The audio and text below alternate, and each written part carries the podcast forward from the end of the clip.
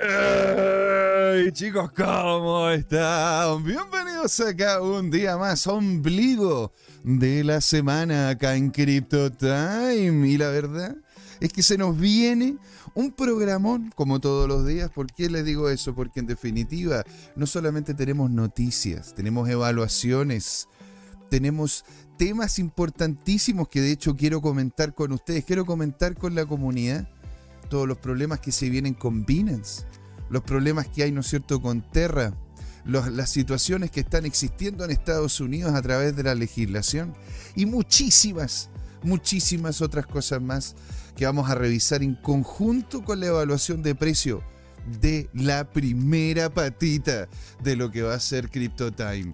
Sí, vamos a evaluar BTC, ETH, XRP. Vamos a evaluar también lo que está ocurriendo con Cardano, que tengo noticias de eso también.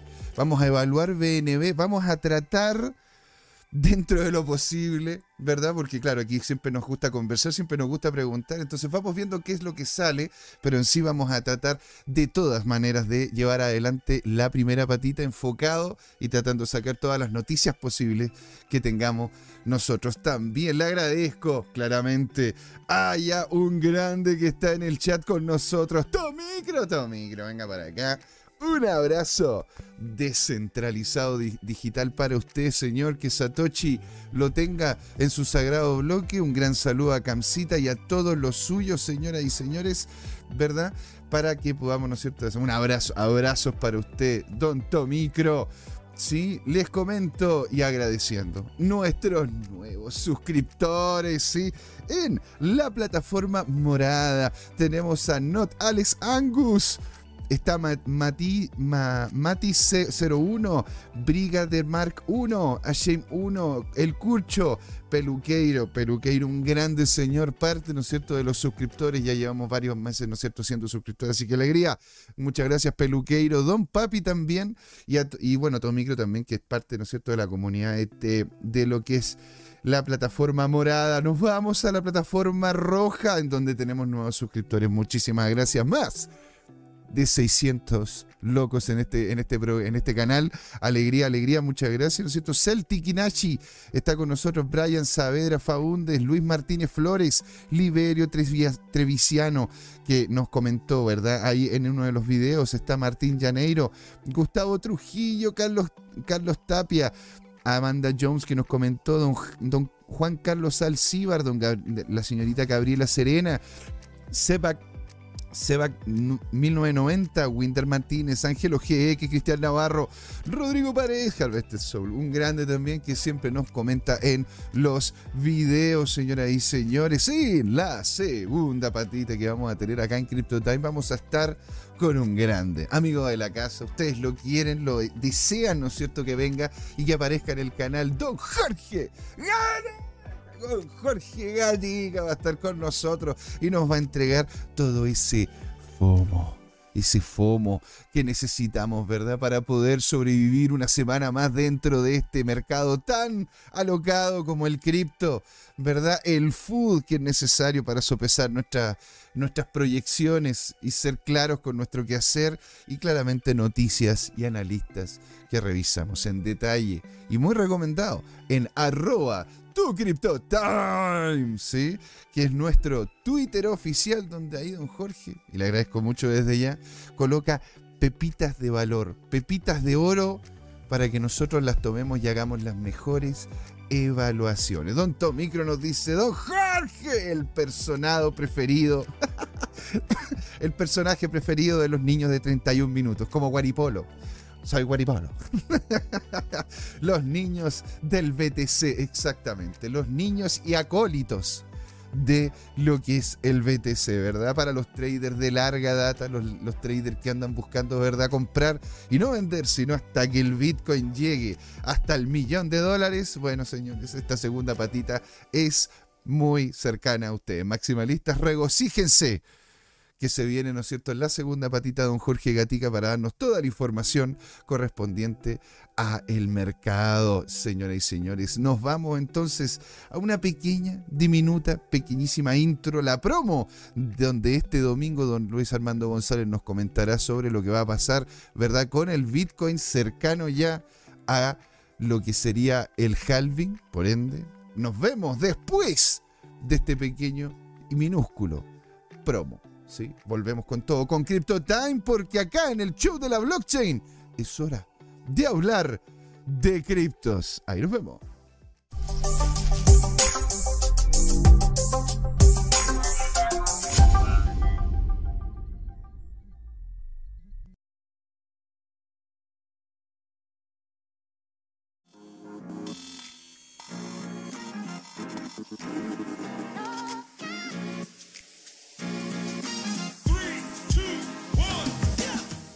Sido largo este camino. Tal como el Bitcoin, las criptomonedas. Lo que me hace pensar, ¿qué va a pasar en adelante? ¿Seguirá una suya más empinada? ¿O vendrá un abismo a la vuelta de la esquina? No lo sé, pero lo que sí sabemos es que Crypto Trading Time tiene una nueva temporada. A partir de este y todos los domingos, desde las 8 de la noche hasta las 10, podrán pedirme todos sus activos favoritos como Bitcoin, Ethereum, Binance Coin o alguna stablecoin como Tether o USS para analizarlo en vivo e indirecto conmigo, Luchito González. Así que no se olviden, cada domingo en Crypto Time tendrá su nuevo programa favorito, Crypto Trading Time. ¡Saludos!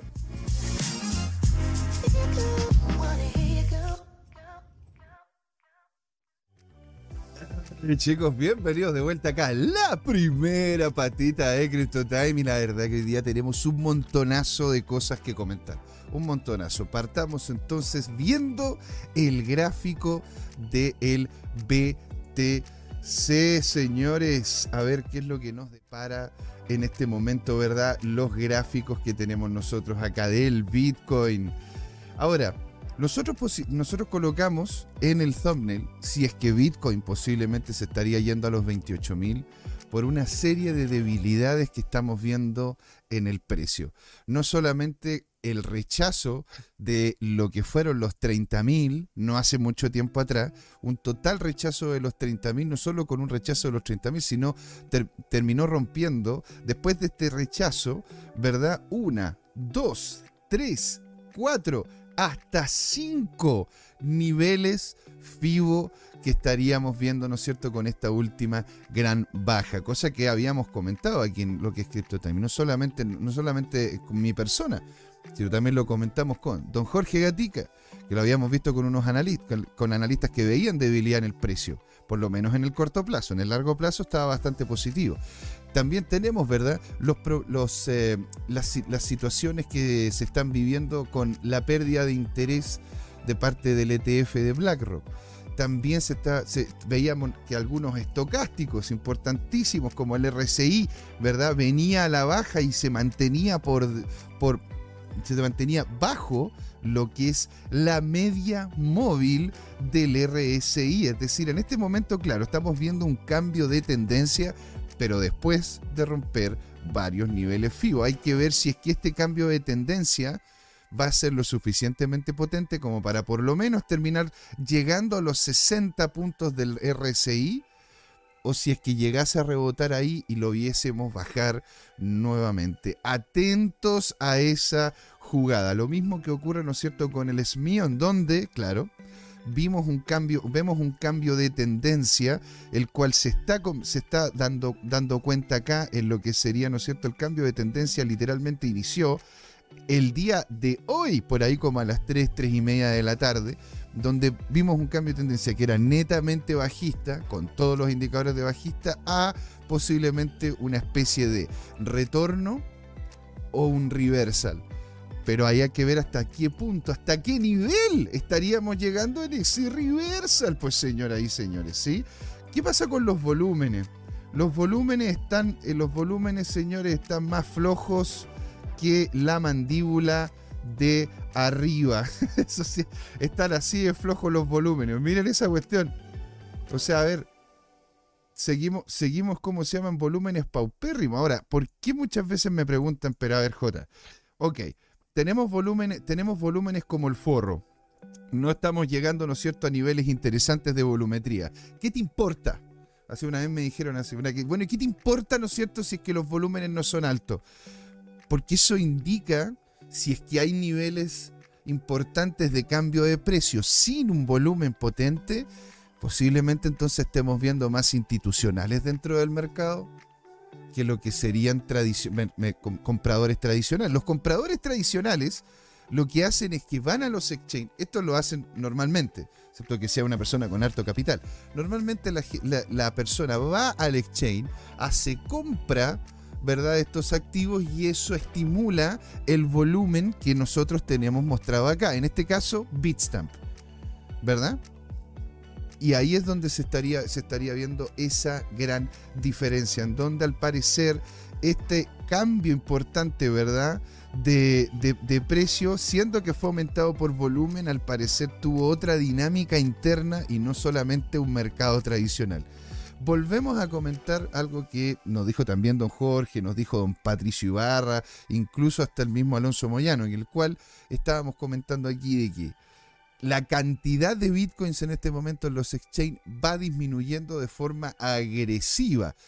Es decir, nosotros en su momento tuvimos, antes de, antes de la primera gran subida que, que vivimos en, en, enero, teníamos alrededor de 4 millones de bitcoins en todos los exchanges.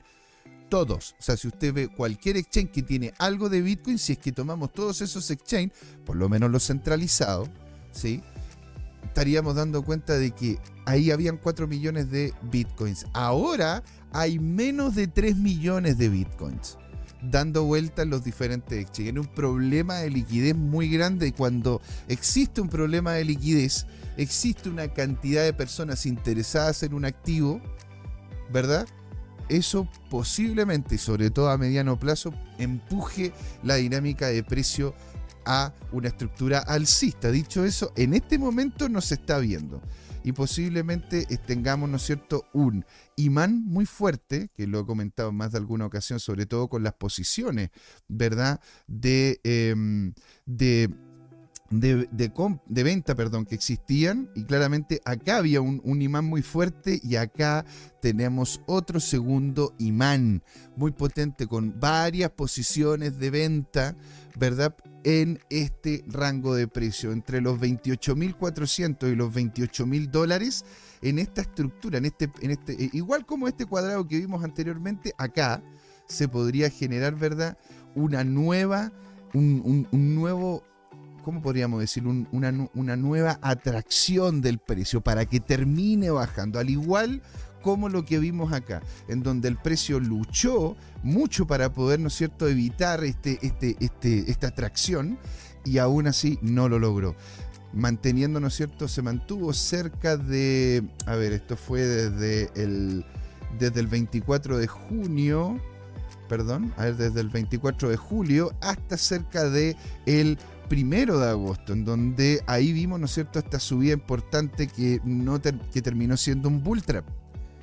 Esta, esta subida que estuvimos viendo, ¿verdad? Anteriormente tiene, tenía las características de bull trap. ¿Por qué? Porque no terminó, no terminó llegando más arriba, ¿no es cierto?, que, lo, que el nivel de estabilidad, que serían cerca de los 29.900, casi 30.000, ¿verdad? Y descargó todo su, todo su potencial bajista hasta lo que fue en los niveles de 29.000. Señores, aquí, aquí es donde empezaría, ¿no es cierto?, el tema. Ya me estoy empezando a calentar acá porque la verdad que se, ve súper choro. ¿Por qué se ve súper choro? Porque te lo, está, te lo está dando. Te está diciendo, man, a ver, aquí tienes dos opciones. Bueno, es que me, está. Porque, ¿cómo se llama? Esta sería, una, esta sería una posición la cual yo haría. Yo haría. ¿Verdad? Esto es como la, proyección. Entonces, a ver, si es que nosotros tomamos de la parte más abajo, ¿no es cierto?, Del, de esta semana, vemos un proto canal alcista. Proto canal alcista. Si es que este nivel de precio entre los 20, entre los 20, 29.200 y los 29.000 casi 100, ¿verdad? Si es que se maneja entre ese rango, entre los ah, okay, 29.300 y los 29.100, si es que se mantiene en ese rango, Por lo menos, por lo menos, no sé, una, una, una hora o dos horas más.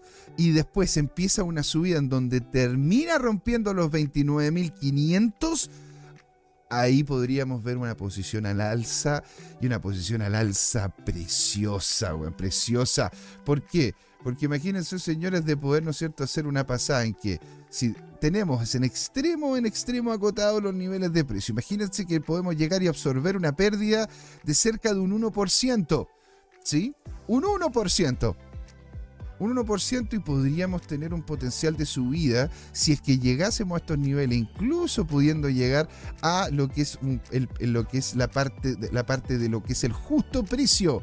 Anteriormente, si es que se ratifica, ¿no es cierto?, el canal alcista del BTC, podríamos llegar a tener una pasadita de un 5% una pasadita de un 5% en dónde? Si es que tomamos, ¿no es cierto?, la estructura básica, la estructura típica que ocupamos acá en el canal, que ustedes ya la conocen, en donde colocamos, ¿no es cierto?, una posición de 100 dólares y la multiplicamos por 10 para que nos dé un monto de alrededor de 1000. Por eso, ¿no es cierto?, si tenemos un 1% de... por eso tenemos un 1% de pérdida de tal forma de que no nos termine afectando más allá de que lo que es nuestro capital inicial que colocamos para poder llegar a las ganancias. Y señores, o sea, aquí usted hubiera podido sacar en esta pura pasadita, ¿verdad? Con un 5% de esos, de esos, de esos mil, uno... Ahí, se está, ahí se está viendo. no sé si se alcanza a ver, no sé si tengo que agrandarle un pelín más. Ahí, buenísimo. Ahí lo que estamos viendo, ¿no es cierto?, es que el objetivo que estaríamos llegando es alrededor de 1.340 dólares. Lo cual no sería, no sería nada malo, con una pérdida potencial de alrededor de entre, de entre 100 a 120 dólares. Lo cual, señores, un 5% para una pasadita que al parecer se está cantando estaría muy interesante. Ahora, eso es si es que se ratifica la subida de Bitcoin manteniendo ese canal alcista que estamos viendo acá. Es decir, ir a buscar un higher high. A ver cómo lo podríamos colocar. Es decir, de que, la, que esto intente buscar un higher high y un higher low para volver a buscar hacia arriba. Si es que tenemos esta estructura, la cual es, está difícil.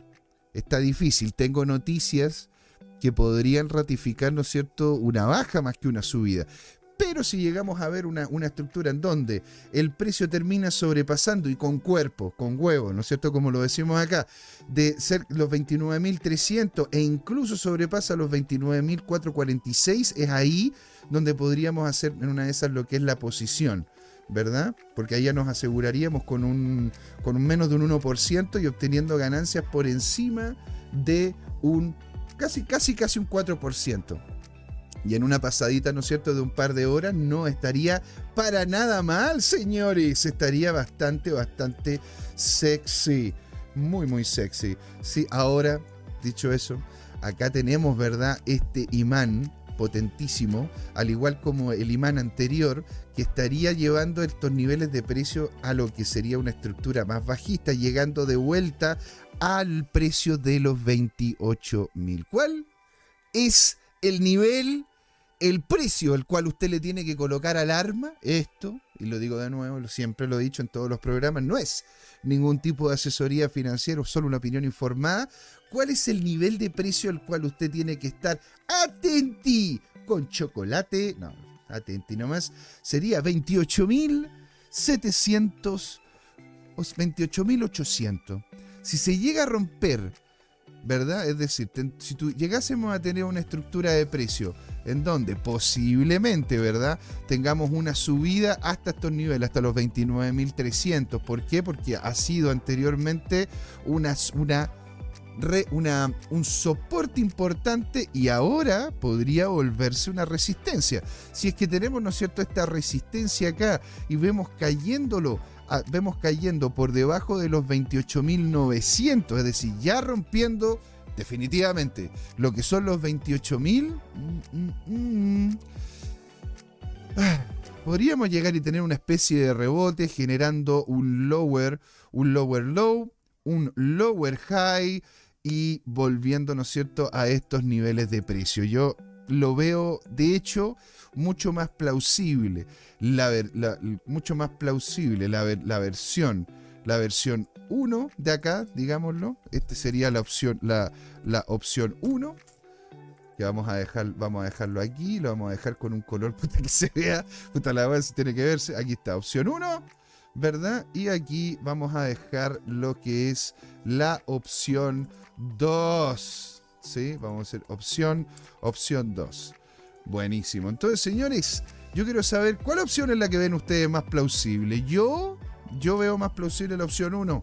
Sobre todo, ¿verdad? Vinculado con, esto, con este nivel de precio muy potente que estaría, que estaría bajando por acá. Entonces, yo más que ver una más que ver una estructura alcista que podría llegar acá siendo que estamos ya ya pasamos un hito importantísimo ¿eh? Hito que ojo si es que lo vemos en detalle acá fue este hito fue en concordante con una subida de lo que es el activo. Ahora, si nosotros, ¿no es cierto?, nos ponemos acá y vemos cuál fue esta subida en este, en este momento, fue cerca de un 2, cerca de un 1.3%. A ver si lo tomamos desde, desde la sombra que se generó anteriormente, como para poder agarrar todo lo que es la ganancia, fue cerca de un 2%, un 1.6, 1.7%. ¿sí? Y a los que me preguntan de qué se trata este cambio de ciclo, se lo he comentado, ¿no es cierto?, que utilicen, por lo que lo encuentro muy interesante, ¿verdad?, este, este estocástico este estocástico que se llama, ya lo vamos a ver inmediatamente porque me lo han pedido de nuevo más de alguna vez, se llama ciclos de tiempo. Y esos ciclos de tiempo, si uno, uno los posiciona exactamente en semana, encima de los all-time high que se vivieron, este es un cambio de ciclo importantísimo. Si se dan cuenta, ¿verdad? Cada cambio de ciclo implicó, ¿verdad? Un cambio de tendencia, ya sea este ciclo como bajista, este ciclo como lateral, este ciclo como posiblemente de acumulación, en donde no sé si es que será acumulación en el primer y el segundo ciclo también, llegando hasta cerca de febrero del 2024, en donde posiblemente tengamos, ¿verdad?, cerca de los 34 mil o incluso cerca de los 48 mil dólares para, para tener lo que es la estructura alcista como tal. Así que señores, se nos viene un fin, una, una, mitad de año posiblemente compleja con Bitcoin, en donde lo vamos a ver lateral, subiendo, subiendo tangencialmente, posiblemente hasta cerca de los 40.000, y ya entrando el próximo año, es donde al parecer se viene lo bueno. Se viene lo bueno, peluca. Se viene lo bueno, peluca. ¿Sí? Entonces, señores, acá qué, es lo que estamos entonces proyectando para que nos vayamos en definitiva a los niveles de precio, ¿verdad? Ya no, ya no como se llaman 45 minutos, que es lo que estábamos, que es lo que estábamos revisando, ¿verdad? Sino qué pasa, cómo se llama, con el diario. Porque ustedes también, hay muchos de ustedes que no, necesariamente, ¿verdad?, hacen day trading, sino que también hacen swing, ¿verdad? Ahora, me preguntaron también, ¿cuál es la diferencia entre day trader, swing trader? Este, y, holder. Este, bueno, inversor y holder, porque ellos serían como los cuatro niveles. El day trader está lleno de ganas, está viendo el mercado todo el día, está entretenidísimo viendo noticias y está on fire viendo hacia dónde se iría en ese momento, en específico, dentro de ese día, ¿verdad? Buscando entre, entre jugadas de 3 minutos, 45 minutos, eh, qué sé yo, 30 minutos, jugadas exquisitas. Ahí, encontrando posiciones de 3, 4, 5% como máximo. Sí, si se logra, si se logra un 10% en, en, el, en, el, día, yo me quito el sombrero y bien por usted. los que hacen swing son los que revisan las 4 horas, el día, incluso posiblemente semana para poder ver trending a largo plazo, pero más que nada se centran en 4 horas, 4 horas, 3 horas el día para poder dentro de 3, 4 días posiblemente hacer una posición el cual obtenga ganancia. El inversor es el que compra para ojalá no vender y que le entreguen dividendo. Y el holder es el que compra y no suelta. Es el que se le llama, ¿verdad? El mano de diamante. ¿Quién está con nosotros también acá? Alegría, alegría. Qué bacán tenerlo acá a Tomicro. Y ahora don Paulo Abnormity, señor, alegría tenerlo por acá. Estimadísimo, nos dice a nosotros un saludo. ¿Le han aplicado las, ¿Le ha aplicado las ondas de Elliot? Sí, señor. De hecho, ¿verdad? eh, viendo lo que es la estructura, sobre todo si es que eh, la, onda de Helios se ve, se ve mucho más clara en sí en lo que son los 45 minutos. Sobre todo si es que nosotros nos centramos, ¿verdad?, en temporalidad. En este momento, ¿ah? porque había una lateralización no menor, pero en este momento las ondas de Elliot e incluso, ¿no es cierto?, las nubes de Ichimoku y también lo que serían los márgenes de Maxwell y todas esas estructuras que nos permiten hacer proyecciones a futuro están muchísimo más claras, don Paulo, en periodos cortos más que en periodos largos. En este momento, si lo vemos como un periodo largo, semana o incluso año, eh, o sea, perdón, semanas o meses, vemos una relativa lateralización o un canalcito alcista bien, bien suave. Pero ¿dónde podemos entrar con estos datos, con, estos estocásticos que usted nos está comentando, don Pablo? Estaríamos entrando en, los, eh, en la parte más cercana, en el área chica en el poder jugar con la pelota en el metro cuadrado. Así que, bueno, es que me está, me está echando las ganas de pegar, de, hacer una posición con esta, con esta estructura. Ah, qué bueno, ya, ya, ya, démosle, démosle. Entonces, señores, ¿por qué, ¿cómo sería con, el tema de la, de, ¿cómo se llama? Las ondas, sobre todo de Elliot. Bueno, acá lo que tendríamos sería una baja, ¿verdad? Una alza, una posible baja, y aquí es donde, aquí es donde estoy duditativo, saber si es que va a haber un alza, ¿verdad? Hasta este nuevo rebote que podríamos tener acá, ¿verdad? En el nivel de los 29.500. Lo dejo ahí, 29.500, alrededor de 29.500 por, por la sombra de mierda que realmente se, se escapa de los niveles FIO. Pero si es que llegásemos, ¿no es cierto?, a, a, a estos 29.500 y ahí nos pegaríamos la última baja, que es la que estamos esperando, ¿verdad? Hasta cerca de los 28.400, si es que la logra luchar. Y esa es la cuestión, pues, o sea, yo estoy, yo estoy viendo si es que ocurre, eh, en este momento es en 1, 2, 3, 4, 5, en la quinta onda, ¿verdad? En la quinta onda tengo, hay que ver si es que la quinta onda sobrepasa o no los 29.500. Si, es que, si es que sobrepasa, ¿verdad? Lo que serían los 30.000 e incluso llegando a los 30.500 o se nos termina quedando netamente en los 29.500. ¿Sí? Eso es, lo que, eso es lo que a mí personalmente me, tengo la disyuntiva en este momento. Ahora, con este tipo de disyuntiva, usted, señora, señor, puede hacer la estrategia que comentó don Patricio el viernes pasado. ¿Sí? O, creo que no sé, si el viernes pasado o el antepasado, la estrategia que le permitiría a usted, ¿no es cierto?, poder hacer manejo de los niveles de riesgo haciendo una, una, una contraposición, ¿sí? Y nos dice Harvested Soul.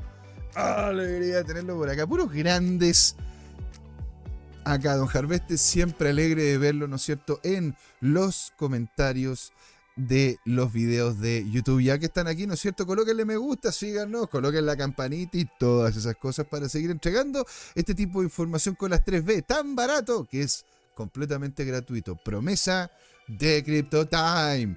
¿Sí? Entonces el señor dice, buena José, hoy no me pierdo el programa, pero señor, alegría que, no se lo pierda, porque aquí de hecho no solo vamos a terminar de hacer una que otra proyección, ¿verdad? Para los, para los day traders y para los swing. Yo no voy a, yo no voy a ver un poco, yo no voy a ver más adelante porque se lo dejo en completa libertad don Jorge, pero aquí feliz de tenerlo, ¿verdad? Y don Pablo Normity, rango o caída. Mm, Mm, qué buena pregunta. Qué buena pregunta. Don Pablo, siempre usted tan agudo, ¿eh? Por eso me encanta tenerlo en el programa, señor. Por eso se le extraña cuando no lo tenemos acá. Siempre don Pablo en extremo agudo con las preguntas de precio. Y yo creo, don Pablo, que y esto sin ser ningún tipo de asesoría financiera. Esto es una opinión informada de parte de este cristiano nomás que, que hace su tiempo que está jugando en esto. Yo, yo lo veo, lo veo bajista, señor. Yo, de hecho, más allá de una de esas verlo con una estructura alcista, lo veo bajista por más que nada que los estocásticos están muy débiles. O sea, si es que realmente hubiese un cambio de tendencia potente acá, que independiente de que lo estemos viendo, sí, hay un cambio de tendencia, vamos a hacer alza, pero ¿Cuánto apoyo tiene? ¿Cuánto apoyo de mercado tiene? Mira esta weá, o sea, esta cuestión no alcanza. Esto es con este apoyo de mercado no alcanzáis ni a comprarte un candy, no alcanzáis a comprarte un, un, tic-tac, no alcanzáis a comprarte nada. Eso, eso es, o sea, se, se, vio como. No es como. No es como lo que estamos viendo, ¿no es cierto?, en momentos importantes anteriores, como acá, en esta última gran baja, o esta gran, o gran mega baja que hubo, o lo que incluso fue fue la subida que se vio, ¿verdad? Eh, en, lo que fue, en lo que fue la época de, de, junio o a mediados de junio. No, aquí no, no. Se ha mantenido relativamente. Bueno, claro, los volúmenes se mantienen estables y si es que no hay institucionales que estén ahí, atenti a la compra, ¿verdad? Que sería tipo OTC, por ende no aparecería volumétricamente acá lo veo difícil de que haya una subida, la verdad, señor. ¿Para qué le voy a mentir? ¿Para qué a usted yo le voy a mentir? ¿Sí? Don Pablo Nomi dice, jajaja, a pesar de la corrección del SP500, BTC se mantuvo sólido. Hasta el IPSA corrigió. Sí, señor. Es cierto, es cierto.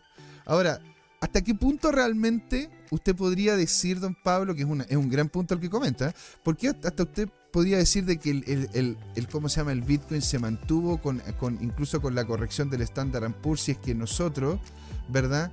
Nosotros tenemos que tomar en cuenta de que el mercado no, no, no siempre reacciona al unísono, no siempre tiene una corrección al mismo tiempo. Es decir, no todas las acciones caen al mismo tiempo. Primero caen una, después caen otra. Los, los, los, bonos pasa lo mismo, no todos los bonos caen al mismo tiempo, caen unos, caen otros. Ahora, si es que la completitud del mercado termina cayendo, eso es porque varios bonos importantes, varias acciones importantes e incluso la economía en completo está en detrimento. Y eso es lo que de hecho se vio acá, señor. Es decir, esta subida, ¿verdad?, que estábamos viendo podría ser como un, oye, el estándar va a caer, ¿verdad? Entonces vamos, ¿no es cierto?, con este rally alcista, cosa que después cuando el estándar cayó, se vino para abajo. De hecho, hay veces en los cuales el Standard Poor's se maneja igual que el Bitcoin. Hay veces de que el Bitcoin se comporta como un commodity, como el oro, como la plata, como el paladio, como el petróleo. Y hay otras veces, ¿no es cierto?, de que termina siendo su propio activo. Que es lo que vemos ahora es en ese descalce con XRP. Entonces, señores, yo, yo acá yo acá de hecho veo, ¿no es cierto?, una, una corrección de parte del Bitcoin que de hecho mira, estamos hablando de una corrección de cerca de un 3%. Si nos vamos al estándar, vamos a revisar el estándar, ya que me lo comentaron acá. Feliz de hablarlo, ¿no es cierto? Del estándar. ¿Sabe qué, don Pablo? Y coménteme, don Pablo, ¿usted le llamaría la atención, y a ustedes chicos les llamaría la atención, de que dentro de la evaluación de precio involucrásemos el IPSA? Yo por lo general ocupo el Standard Poor's, pero pero el, el, IPSA, como se llama, es bastante importante para Chile. Ahora, nosotros aquí hacemos un programa para para toda Latinoamérica, España y otros lados en donde nos ven, pero si ustedes están muy interesados de poder hacer el parangón entre incluso el Standard Poor's y el IPSA, que es algo que yo hago de hecho aparte, sí, yo lo hago, yo lo hago aparte, yo, yo tengo mis propias proyecciones en relación al estándar con el IPSA para poder hacer inversiones, o si es que quieren ustedes poder incluso darle como el parangón de el IPSA, el Standard y el Bitcoin. Coméntenme, yo, yo feliz yo feliz, de verdad, es que es lo que me gusta, es lo que hago. Así que yo feliz de hacerlo, si, que, si que gusta. Si vemos el estándar, si nos vamos al standard, Standard Poor's, ¿dónde, ¿dónde chucha está? Acá está. ¿Verdad? El estándar, ¿cuánto bajó?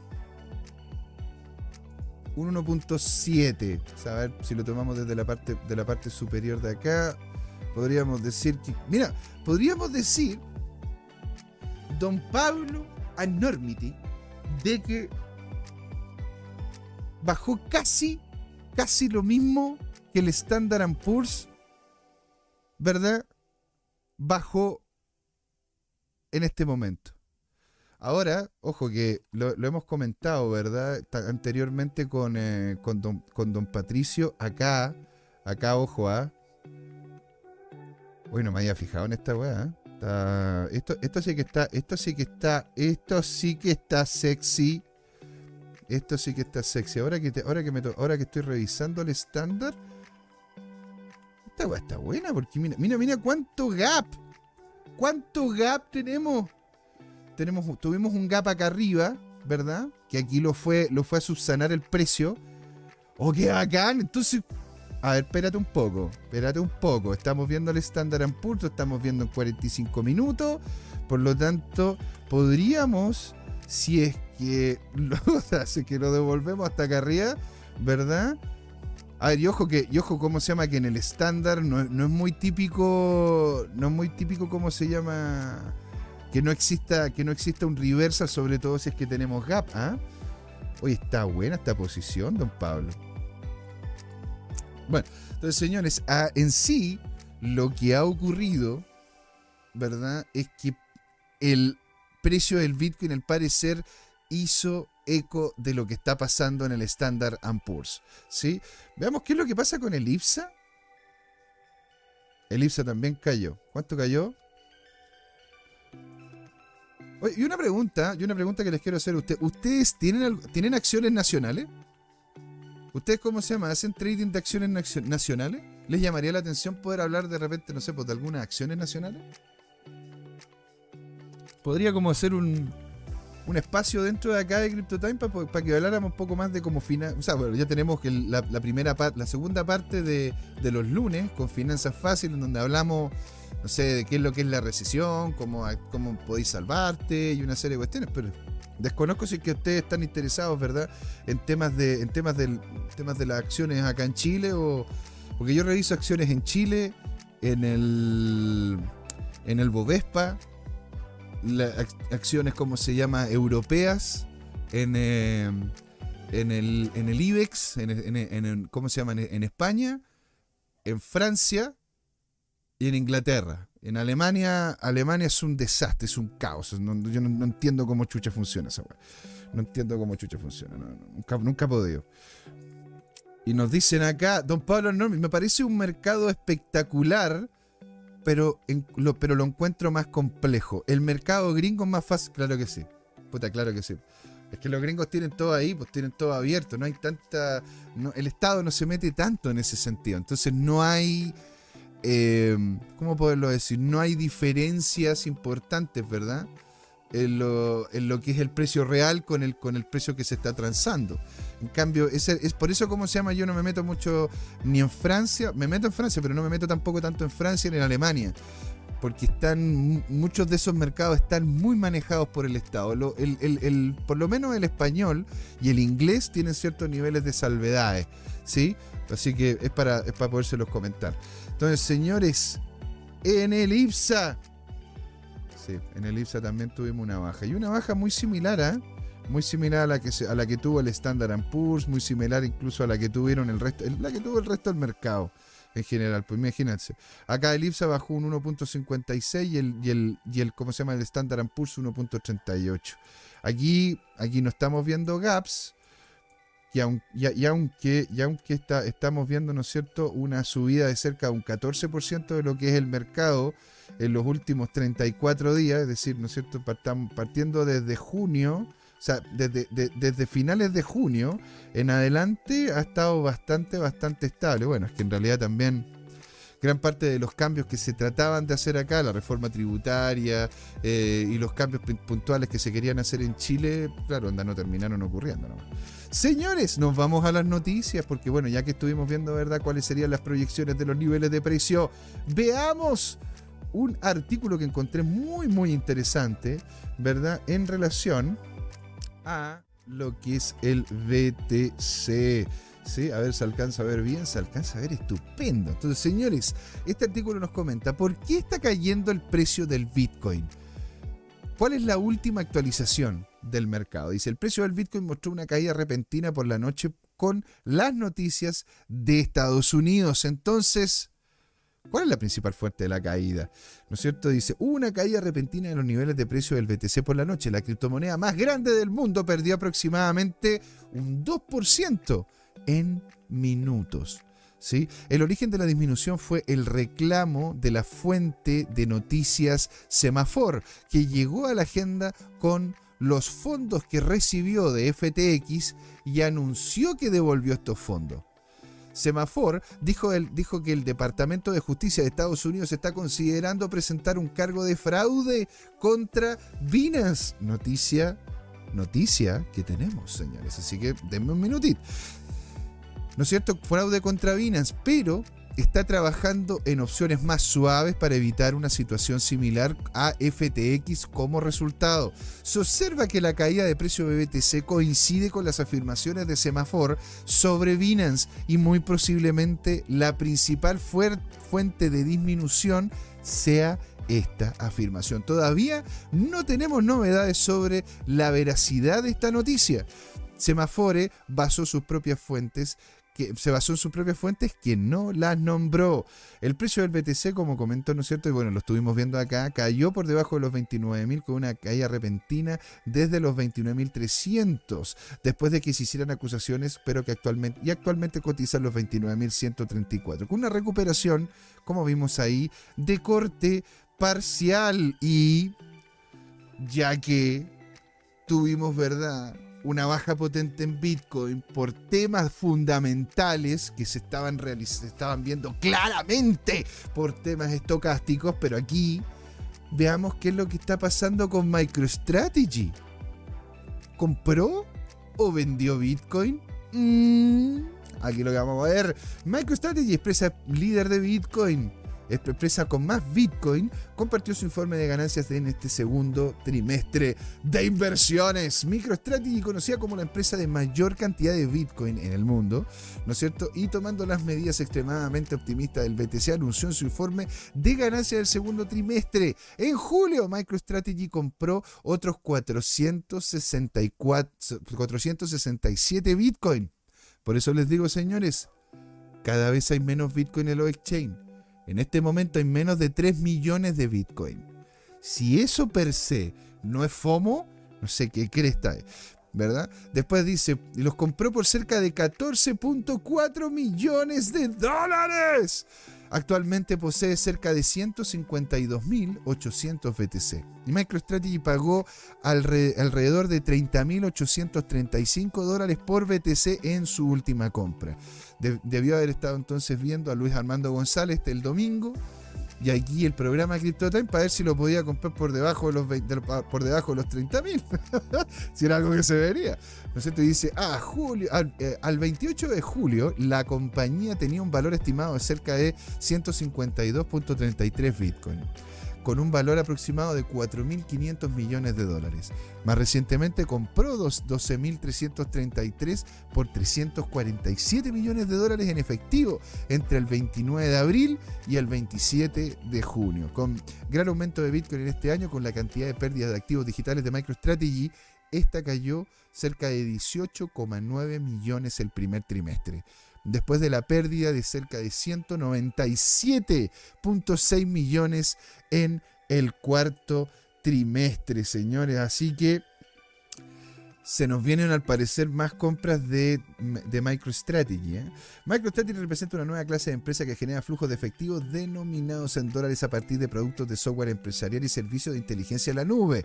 Pero luego de aprovechar de manera eficiente el exceso de flujo, se, fue, se metió de lleno en Bitcoin. Y ahora hablando, ¿no es cierto?, sobre lo que pasaba en el primer artículo. Hago el link, señores, para ver si es que hacemos, alcanzamos a hacer la evaluación de precio con lo que pasa con Semafor.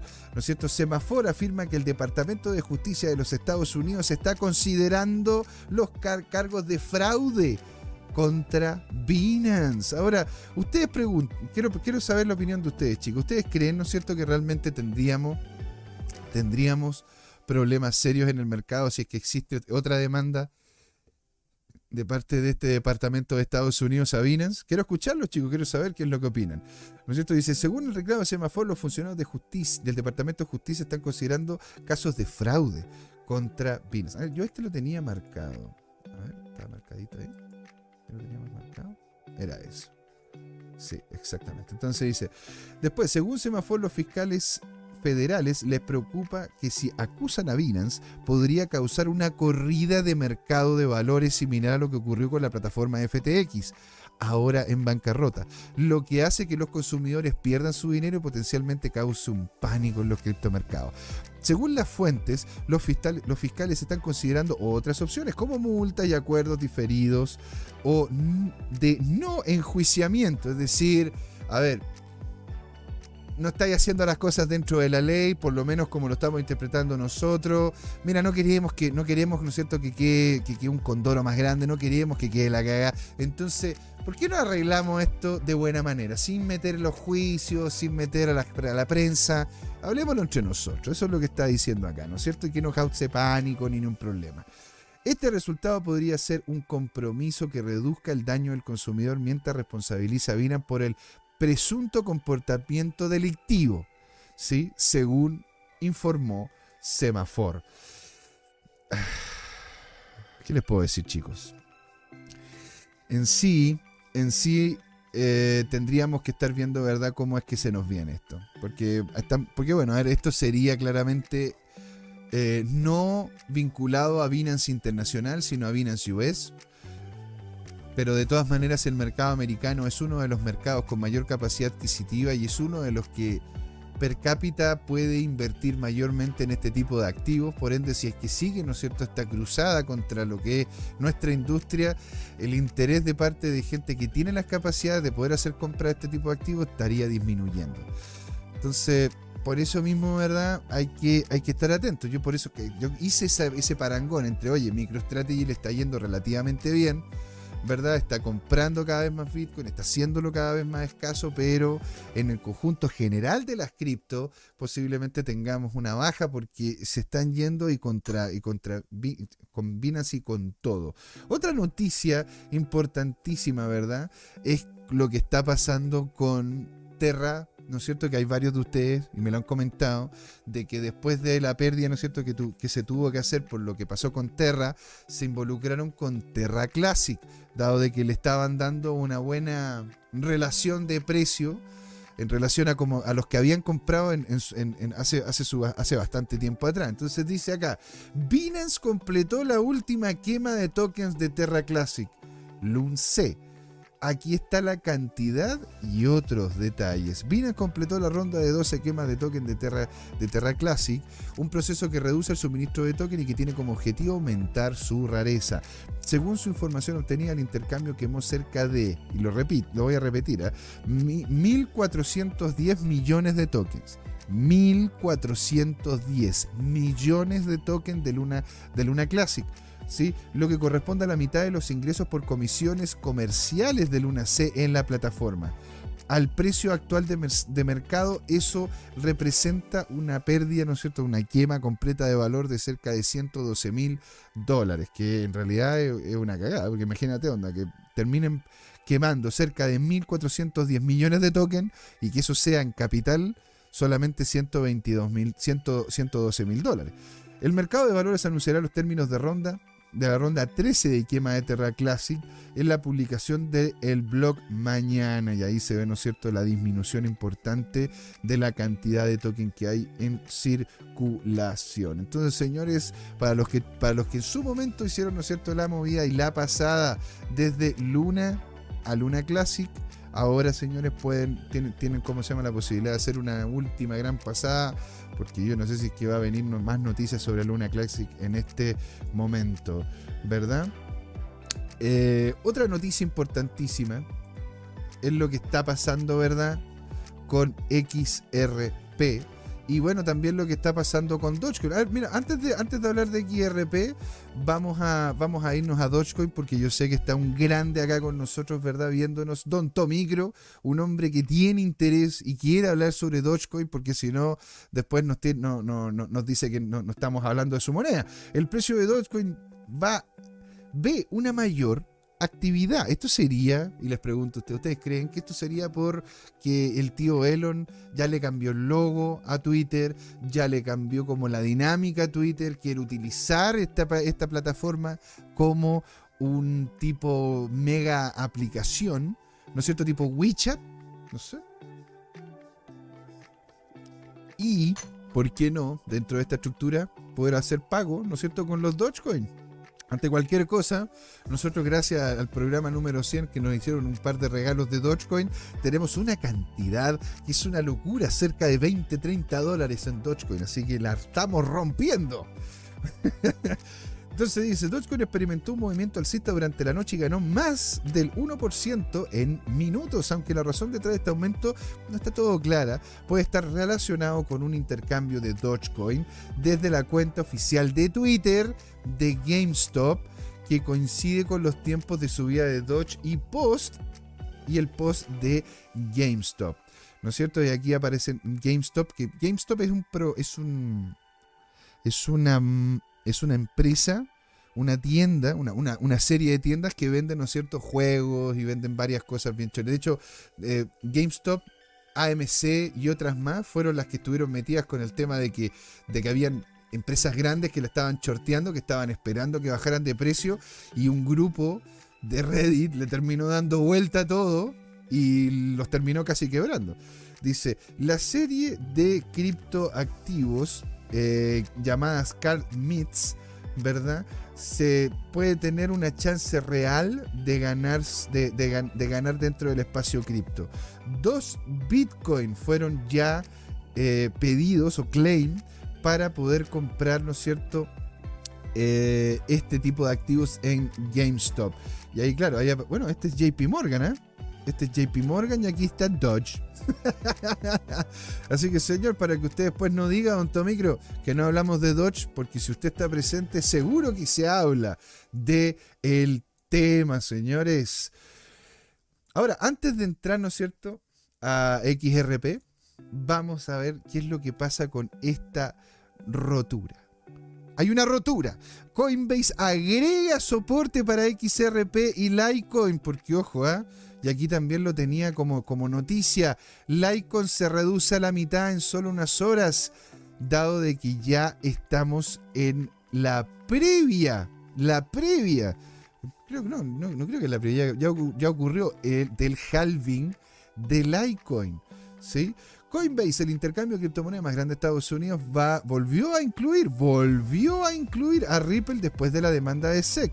Otro soporte para XRP y, y LTC que el LTC provino de Coinbase, ¿verdad? El Coinbase Global, que está incluyendo a XRP y Litecoin en los mercados de futuros. Los inversores individuales no podrán negociar con los mercados de no, no podrán negociar los mercados de futuro de XRP y LTC en Coinbase Global. Esta función solo será disponible para inversores institucionales. Pero ojo, ¿ah? Coinbase está abriendo de nuevo la puerta de XRP le está abriendo la puerta a Litecoin después de que dijera, ¿no es cierto?, la SEC, oye, ¿sabéis qué? Si tú tienes este tipo de activos, te vamos a ir a buscar con antorchas y con, con picotas y te vamos a hacer un caupulicán en la plaza de armas. Y ahora lo están haciendo de nuevo, así que mm, se viene, se viene, señores. Y bueno, por, pero no todo, ¿verdad? Es color de rosa. XRP condenado. El veterano de la SEC convencido de fallo histórico de Ripple en gran problema después del rechazo por parte del juez federal. El exfuncionario de la Comisión de Bolsa y Valores de Estados Unidos de la SEC advirtió de la situación legal de Ripple Labs que está a punto de empeorar después de una reciente decisión judicial de alto riesgo. Es decir, tenemos XRP volviendo a entrar, ¿verdad?, para que institucionales los puedan comprar que posiblemente van a terminar siendo los bancos, a instituciones financieras que requieren, ¿verdad?, hacer uso de la plataforma XRP para poder por fin salir adelante del SWIFT, caro, problemático y vigilado, ¿verdad? Y, pero ojo, al parecer no todo es miel sobre hojuelas. Don Tomicro dice, grande Dodge to the moon.